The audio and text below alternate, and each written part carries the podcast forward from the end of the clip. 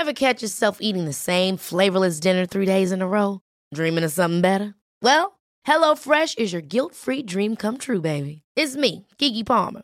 Let's wake up those taste buds with hot, juicy pecan-crusted chicken or garlic butter shrimp scampi. Mm. Hello Fresh. Stop dreaming of all the delicious possibilities and dig in at HelloFresh.com. Let's get this dinner party started.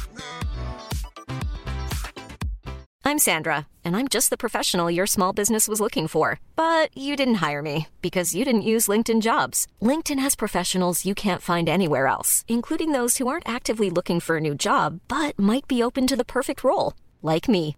In a given month, over 70% of LinkedIn users don't visit other leading job sites. So if you're not looking on LinkedIn, you'll miss out on great candidates like Sandra. Start hiring professionals like a professional. Post your free job on linkedin.com/people today. Le dernier point que j'aimerais aborder dans cet épisode pour cette dernière partie et pas des moindres, c'est le fait d'avoir les mêmes droits. Aujourd'hui, en tant que membre de la communauté LGBTQIA+, on n'a factuellement pas les mêmes droits qu'une personne cisgenre ou hétéro.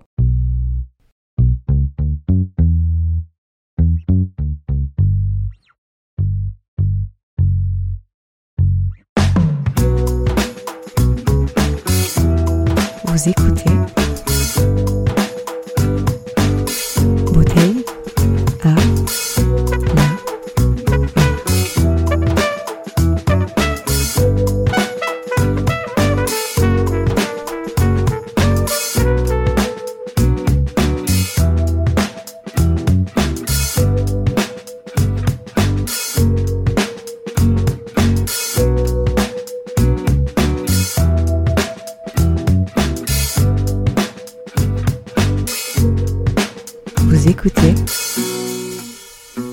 Bouteille à la mer.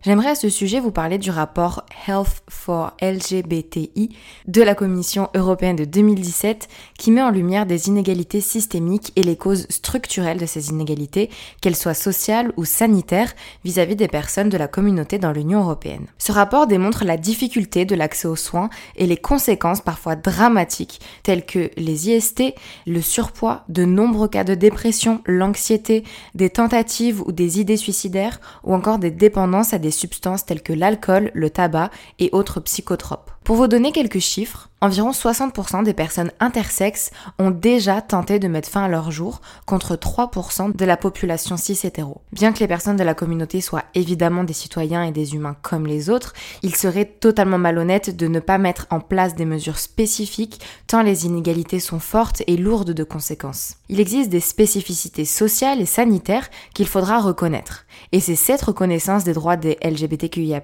en matière de santé notamment, qui sera un signal de normalisation et un instrument pour la lutte.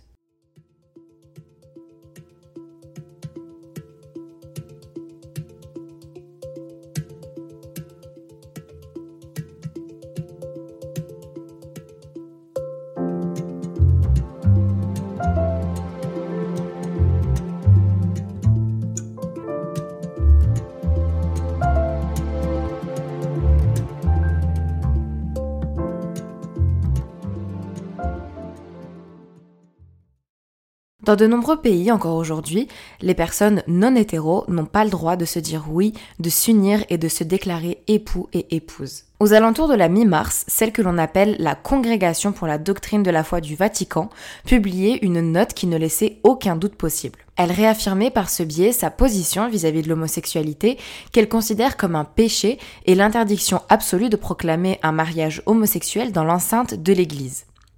Il existe pourtant certains prêtres catholiques allemands qui ont décidé de bénir ces mariages homosexuels.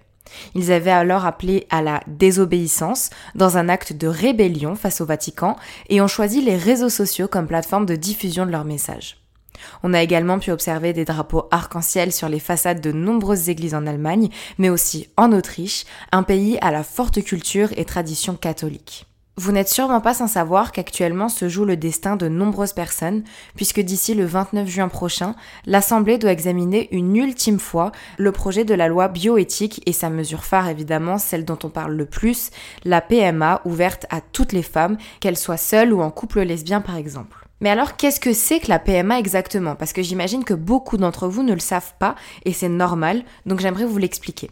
PMA, c'est le sigle de procréation médicalement assistée. Il s'agit en fait de l'ensemble des pratiques d'aide à la procréation telles que la fécondation in vitro, l'insémination artificielle ou encore le principe de gestation pour autrui, mais aussi dans une moindre mesure les méthodes d'analyse des périodes de fécondité optimales. Le 3 février dernier, le Sénat s'était prononcé contre cette proposition de PMA ouverte à toutes les femmes avec 132 voix contre et 48 voix pour. Cette décision va pourtant à l'encontre de celle de l'Assemblée nationale qui, le 29 juillet 2020, s'était placée en faveur de cette proposition de loi. Actuellement, la PMA est ouverte aux couples hétérosexuels mariés, vivant ensemble depuis minimum deux ans et ou en âge légal d'avoir des enfants. L'année 2015 a vu naître plus de 25 000 grossesses par PMA, soit environ 3% des naissances. Les personnes éligibles doivent répondre à certaines exigences, telles que le couple ou l'un des membres du couple ayant une stérilité pathologique médicalement constatée par un bilan d'infertilité, et ou l'un des membres du couple qui est porteur d'une maladie grave, potentiellement transmissible à l'enfant ou au conjoint. Alors je n'ai pas pu vous mettre toutes les informations que j'avais au sujet de la PMA parce qu'il faut savoir que c'est un sujet qui existe depuis très longtemps, qui est discuté en politique depuis de nombreuses années, ça remonte même à l'époque de Hollande. Donc je vous aurais mis euh, quelques articles dans la description comme chaque description de tous les podcasts de cette émission euh, si jamais vous avez envie tout simplement d'approfondir, si vous avez envie d'en savoir un petit peu plus, peut-être de connaître aussi l'historique de cette question de la PMA pour toutes qui n'est absolument pas euh, nouvelle, qui n'est absolument pas récente. Donc c'est vraiment quelque chose qui se joue, qui est très important et on aura évidemment la réponse euh, mardi prochain. En attendant la conclusion prochaine de l'Assemblée, il est important d'expliquer exactement ce que signifie l'ouverture de la PMA à toutes les femmes. En premier lieu, il s'agit évidemment de laisser la possibilité aux couples de femmes et aux femmes seules d'avoir un enfant par le biais de l'insémination artificielle avec donneur anonyme ou par FIV avec un don anonyme de spermatozoïdes. Mais alors pourquoi revendiquer cette ouverture pour toutes? Tout d'abord pour une question d'égalité. Les couples hétérosexuels ont le droit d'avoir recours à cette méthode pour procréer et pour devenir parents, qu'ils soient mariés ou non, alors que les couples homosexuels n'y ont actuellement La loi pour le mariage pour tous avait ouvert un éventail de possibilités aux couples non hétéros, notamment la possibilité d'adopter un enfant. Mais alors dans ce cas, pourquoi empêcher l'accès à la PMA Pourquoi certains couples n'auraient pas les mêmes droits? Pourquoi a-t-on le droit d'adopter mais pas de procréer avec l'aide de la médecine? Une chose qu'il ne faut pas oublier non plus, c'est que interdire n'empêchera pas des couples désireux d'avoir un enfant de se rendre à l'étranger pour avoir recours à la PMA dans certains pays frontaliers tels que la Belgique ou l'Espagne par exemple. SOS Homophobie considère qu'il s'agit, je les cite, d'une hypocrisie de la part de l'État de ne pas permettre de concevoir ses enfants en France. Ces procédures ont un réel coût financier, sanitaire et humain pour de nombreuses raisons. Tout d'abord, évidemment, cette interdiction génère des inégalités puisque seuls les couples ayant le plus de moyens pourront avoir accès à la PMA à l'étranger. Ensuite, les femmes qui auront recours à la PMA à l'étranger devront jongler entre deux pays avec un suivi médical parfois très compliqué. Elles devront faire face aux médecins et à leurs convictions personnelles ou encore aux disparités d'accès au corps médical. Et enfin, le manque de législation entraîne évidemment un sentiment fort de rejet dans son propre pays. Actuellement, on estime entre 50 000 et 300 000 enfants qui vivraient dans des familles homoparentales en France. Une question légitime qu'on peut se poser, c'est est-ce que les opposants à la PMA pour toutes sont homophobes? L'homophobie est selon SOS Homophobie, je cite, la haine et le rejet fondés sur l'orientation sexuelle ou l'identité d'une personne ou d'un groupe de personnes et elle se manifeste notamment par l'inégalité des droits entre personnes hétérosexuelles et homosexuelles. Donc selon cette définition, l'interdiction de la PMA aux couples non hétéros est une décision homophobe et plus particulièrement lesbophobe il n'y a aucune raison que les couples lesbiens n'aient pas la possibilité d'avoir recours à la PMA pour procréer dans les mêmes conditions que celles actuellement en place pour les couples hétéros. Alors non, le droit d'avoir un enfant n'existe pas, mais cela dit, il existe le droit de choisir et surtout celui d'avoir le choix. Une autre question soulevée par SOS Homophobie, c'est la fameuse les enfants doivent-ils avoir un père et une mère? Ça, c'est une réelle question à laquelle il est important de répondre. Évidemment, les enfants n'ont pas l'obligation d'avoir un père et une mère. Ils ont le droit, cela dit, d'avoir un foyer stable, sécurisant et sain, des parents aimants et désireux de les avoir dans leur vie. Qu'en est-il des femmes et des hommes élevant leurs enfants seuls? Si on devait obligatoirement donner un père et une mère à un enfant, il faudrait supprimer la possibilité d'adopter à une personne célibataire ou même supprimer la possibilité d'accoucher sous X. Les référents peuvent être d'autres personnes que les parents. Dans le cas d'un couple homosexuel, l'ensemble de l'entourage peut apporter un modèle du genre opposé à celui des parents. Le plus important pour un enfant n'est pas d'avoir un papa et une maman avec des rôles genrés, sexistes et binaires. Le plus important, c'est surtout d'évoluer dans une famille protectrice, aimante, ayant toutes les ressources nécessaires pour son éducation et pour son bien-être. Il n'y a aucune question de genre ou de sexe là-dedans. À ce jour, plus de 800 articles scientifiques ont été écrits au sujet de l'homoparentalité depuis 1972. 10% d'entre eux étaient au sujet du développement de l'enfant dans les familles homoparentales et ces études ne montrent aucune différence entre les enfants issus de familles hétérosexuelles et les enfants issus de familles homosexuelles. Il n'y a évidemment aucun impact sur l'orientation sexuelle de ces enfants, sinon tous les enfants hétéros seraient hétéros, c'est logique. Ce dont peuvent souffrir les enfants en revanche, c'est de la stigmatisation que vivent leurs parents dans la société, que ce soit à l'école ou partout ailleurs. C'est bien l'homophobie qui est cruelle et non pas le fait de grandir avec deux parents du même genre. Je vous laisserai encore une fois en description ma source pour cette partie de l'épisode si vous souhaitez avoir plus d'informations, notamment sur la reconnaissance et la protection légale des enfants qui sont nés sous PMA par exemple. Bénédicte Blanchet de l'association Maman Solo déclarait c'est une superbe leçon de patriarcat de la part d'hommes non intimement concernés par le sujet, manifestement non informés et attachés à une vision traditionnaliste plus du tout actuelle de la famille, lorsqu'elle parlait justement de cette décision de ne pas autoriser la PMA pour toutes les femmes. Pour conclure ce sujet sur la PMA, je vais vous lire un extrait d'une tribune qui a été publiée dans le journal du dimanche et qui a été écrite par Elisabeth Moreno et Caroline Fourest, qui s'appelle La PMA pour toutes est un acte d'égalité. La situation actuelle conduit de trop nombreuses femmes célibataires ou en couple lesbien à renoncer à un désir d'enfant ou à prendre des risques sanitaires, juridiques et psychologiques en réalisant une PMA sans encadrement médical ou à l'étranger, instaurant ainsi une discrimination financière. La PMA constitue pourtant une pratique désormais bien ancrée dans notre pays. Autorisée pour les couples hétérosexuels depuis 1982, elle permet aujourd'hui à environ un enfant sur 30 de voir le jour. Néanmoins, fondée à l'origine sur un principe d'égalité à donner la vie, elle s'est muée en discrimination. Le premier projet de loi bioéthique voté en 1994 a en effet privé les couples lesbiens et les femmes célibataires, gravant dans le marbre de la loi une inégalité. Le 24 juillet 2019, un nouveau projet de loi relatif à la bioéthique prévoyait de rétablir l'égalité devant la vie en élargissant la PMA aux couples de femmes et aux femmes seules. Si au cours de ces deux lectures, l'Assemblée nationale en a sanctuarisé la mesure phare, le Sénat, dans un réflexe patriarcal pavlovien, l'a détricoté et, surtout, en a supprimé l'article 1 autorisant l'accès à la PMA à toutes les femmes.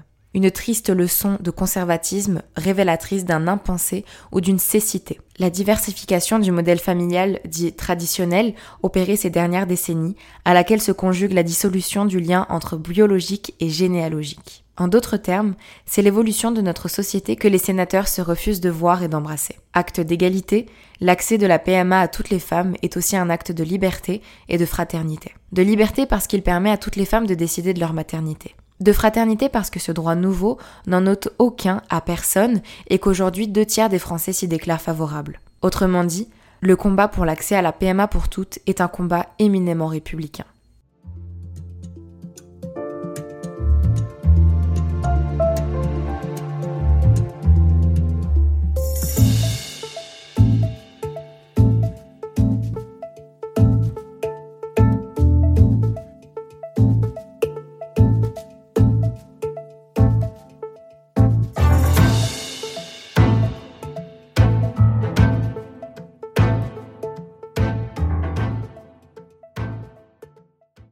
Comment se sentir légitime et libre d'être aimé et d'aimer qui on veut lorsque le simple fait d'exister dans l'espace public nous oppose à un danger? En 2017, 51% des agents de la fonction publique considéraient que faire son coming out aux personnes de son environnement professionnel contribuait à mettre mal à l'aise ses collègues. Une personne sur trois pense que cela pouvait même avoir un impact négatif sur sa carrière professionnelle. Quant à eux, 20% des sondés LGBT français affirmaient avoir déjà été victimes de discrimination à l'embauche ou dans leur emploi au cours de l'année précédente. J'ai donc demandé à Chelsea, Dalila, Maïté, Grazi, Sacha, Marine et Moyashi si il et elle avaient déjà eu peur de s'afficher dans un lieu public ou de se revendiquer de la communauté LGBTQI. Est-ce qu'ils et elles ont déjà adopté des stratégies d'évitement face aux potentielles agressions homophobes dans les lieux publics? Non, à part juste euh, quand on est la 93 et qu'on passe à la cité, on va pas se tenir la main et se rouler des belles. Voilà. Mais sinon. Euh, et encore, c'était vraiment à l'époque où on était jeunes, parce que je pense que maintenant, euh, je me poserais même pas la question, quoi. Genre, si j'ai envie de lui faire un bisou en pleine cité, je lui ferais. Mais à l'époque, quand on était plus jeune, on avait un peu plus. Je sais pas, on avait un peu plus peur, je pense, de tomber sur mon grand frère, de tomber. Tu vois, c'était plus des trucs comme ça, en fait plus par rapport à ma famille, aux gens qui connaissent. Euh, en cité, tout le monde se connaît. Donc, euh, si il euh, y en a un qui me voit avec Chelsea en train de l'embrasser, ça va se savoir.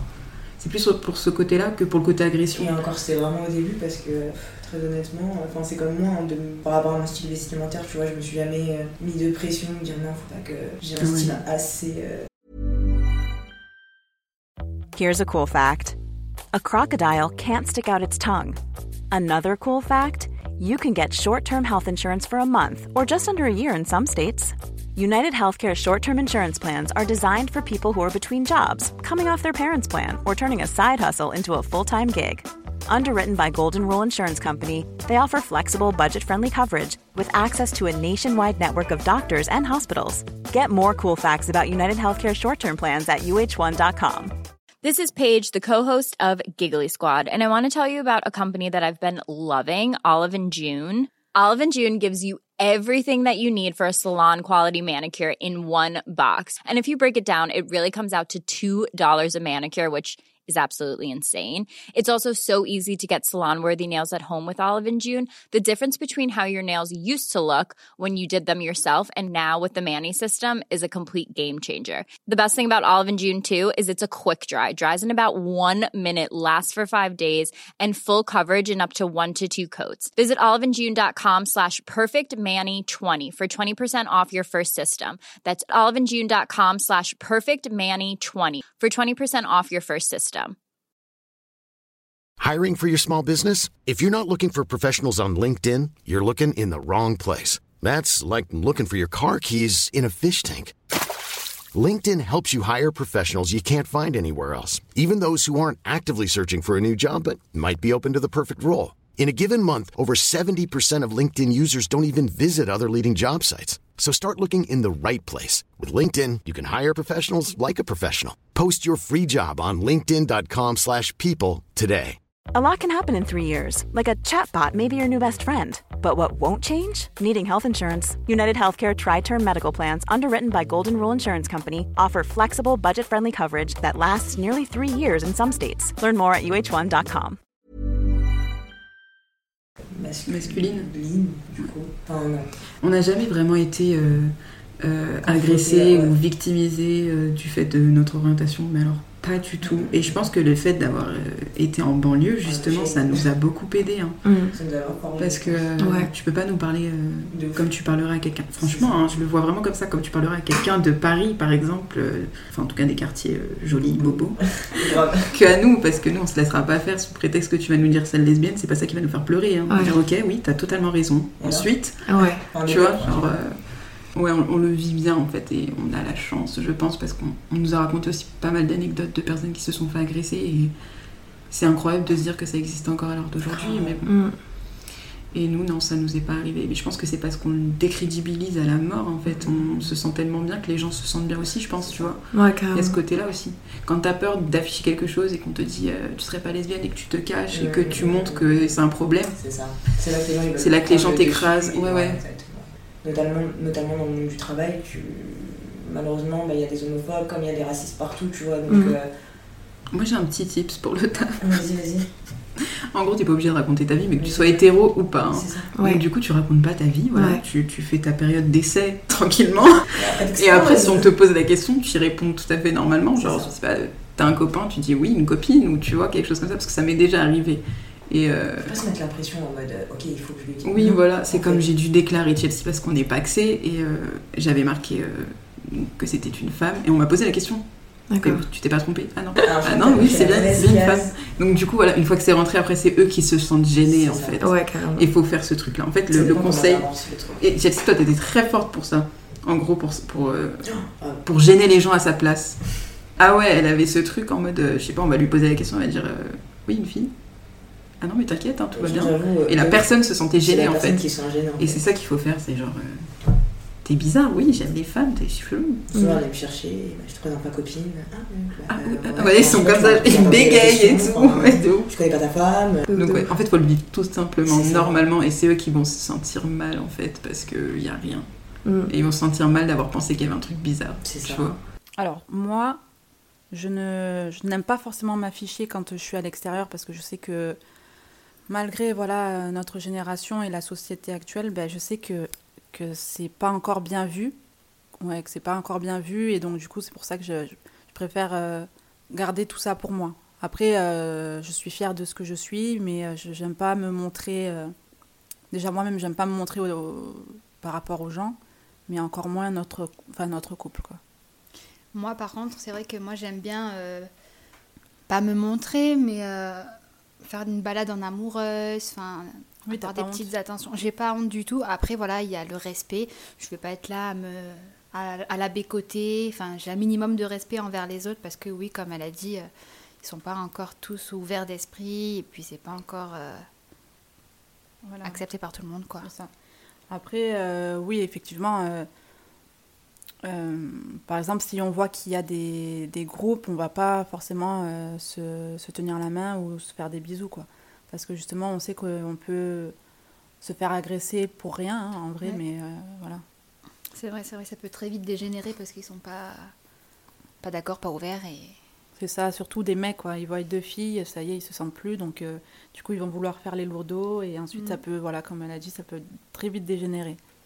Oui, en tant que personne LGBTQ+, il m'est déjà arrivé d'avoir peur lors d'événements, lors de fêtes, dans certains quartiers, dans certains endroits, dans certains lieux publics.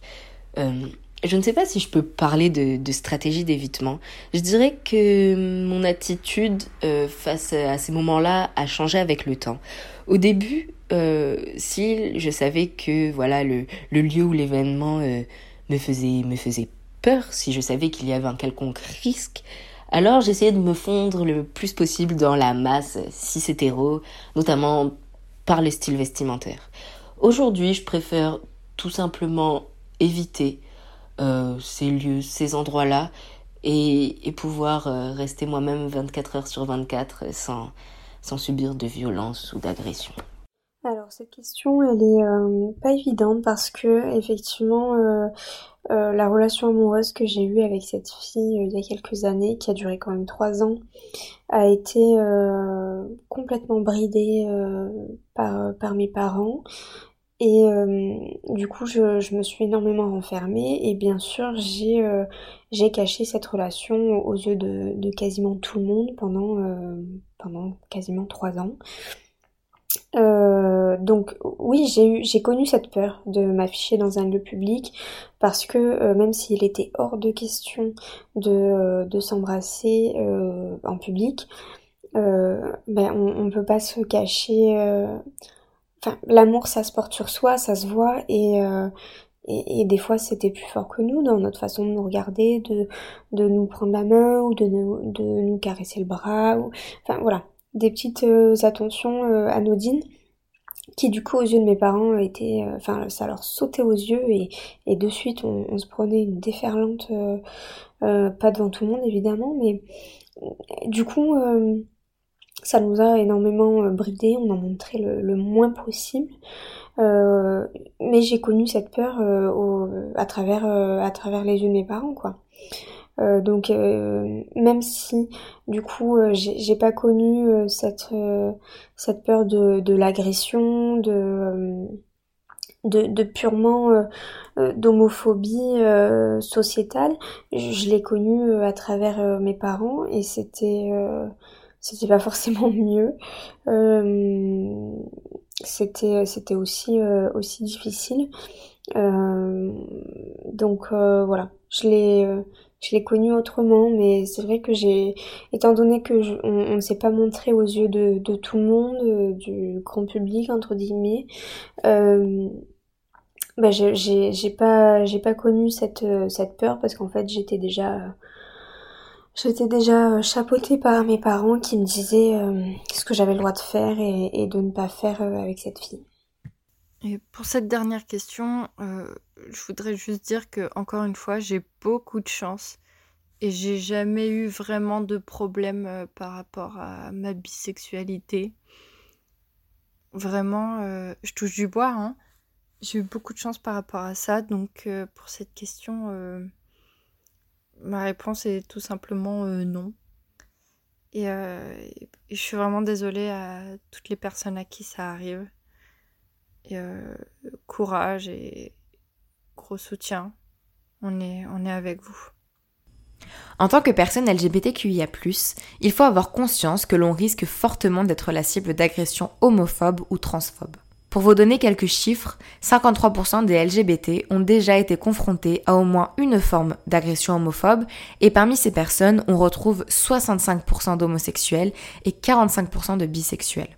Ces agressions sont loin d'être des cas isolés, puisque lorsqu'on parle d'agression sexuelle, les chiffres montrent qu'un quart des LGBT en ont déjà subi. Parmi ces personnes, 17% ont déjà été victimes de violences physiques. Le cas des personnes homosexuelles, en particulier celui des hommes en milieu dit populaire, est particulièrement préoccupant, puisqu'on dénombre 39% d'entre eux qui ont déjà été victimes d'agressions physiques. Tout en gardant en tête le fait que nous n'avons très certainement qu'une partie des cas d'agression, beaucoup d'entre elles étant gardées sous silence. Actuellement, les lieux les moins sécurisés et les moins sécurisants pour la communauté sont les établissements scolaires et les lieux publics devant le milieu professionnel et le web. Ce sont dans ces lieux que l'on fréquente toutes et tous que les personnes de la communauté seront le plus victimes d'insultes, de menaces et ou d'agressions. Plus frappant encore, 60% des personnes sondées de la communauté pour cette enquête menée par la Fondation Jean Jaurès déclarent avoir déjà évité de se tenir la main ou d'embrasser une personne du même genre en public. Aujourd'hui, faire gay, entre guillemets,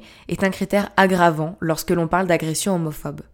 Le physique et l'attitude sont de réels facteurs de risque pour une personne LGBT dans l'espace public, parce que les personnes hors normes, et surtout hors des normes hétérosexuelles et cisgenres, sont les plus exposées à la violence et à la haine. 22% des personnes homosexuelles déclarent se sentir particulièrement discriminées par les forces de l'ordre. Tous ces risques forcent les personnes à adopter des stratégies d'évitement pour ne pas risquer l'agression quelle qu'elle soit ne pas s'embrasser, ne pas se tenir la main, éviter certaines rues ou certains quartiers, voire même parfois ne pas avoir de relation du tout ou en tout cas en public. 33% des personnes évitent de s'afficher devant leurs voisins et 28% devant leurs proches. Selon le document de la Fondation Jean Jaurès, toutes ces données montrent que, je cite, derrière l'homophobie, il y a souvent une injonction sociale au respect des normes de genre.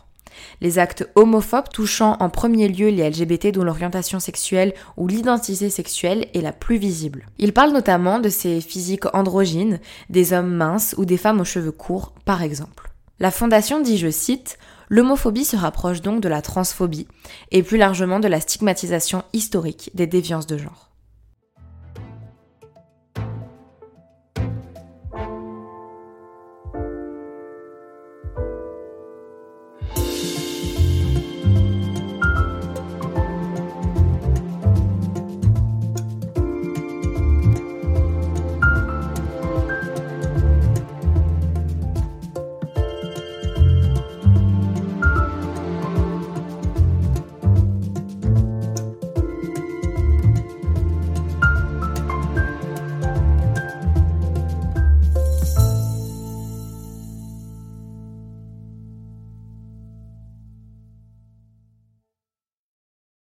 Conclure cet épisode, j'aimerais vous expliquer pourquoi j'ai voulu traiter ce sujet. Je fais moi-même partie de la communauté LGBTQIA+, puisque comme vous l'aurez compris en écoutant ces différents épisodes, je suis à la fois biromantique et bisexuelle. J'ai eu beaucoup de mal à accepter cette partie de mon identité pendant des années.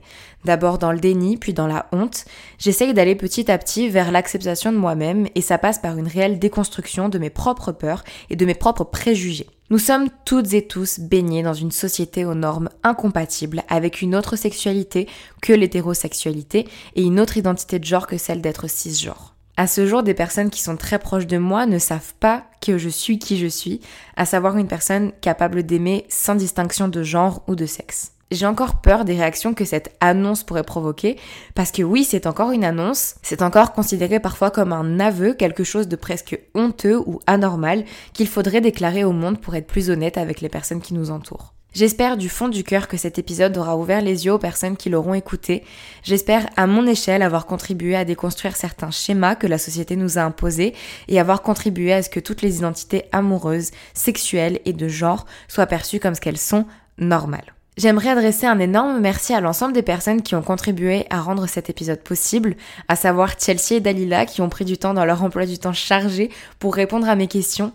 Merci à vous deux les filles, vous êtes merveilleuses. Merci aussi à Maïté et Grazi qui ont répondu présentes lorsque je leur ai demandé si elles voulaient bien partager leur expérience avec moi.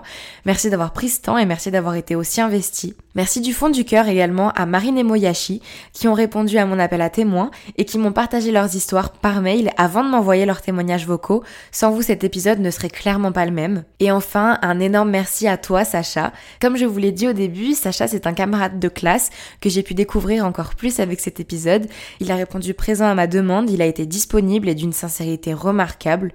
J'avais à cœur de pouvoir représenter un maximum d'identité avec cet épisode et sans lui, il n'aurait clairement pas été complet. Donc merci. Merci également à Adèle qui avait déjà participé à une interview et dont j'ai repris la fameuse analogie du gâteau pour cet épisode. Merci à vous de l'avoir écouté.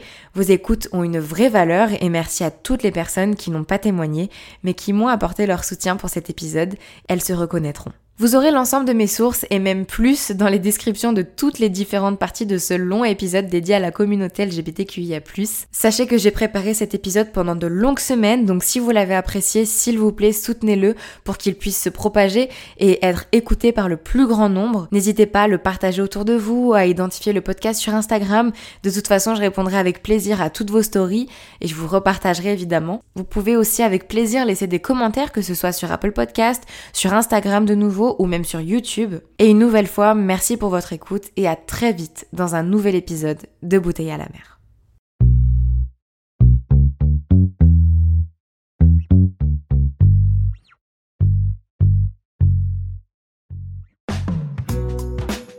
Merci à toi d'avoir écouté l'épisode jusqu'au bout. Je t'invite dès aujourd'hui à soutenir Bouteille à la mer en mettant 5 jolies étoiles sur Apple Podcast avec un commentaire pour me dire ce que tu as pensé de cet épisode.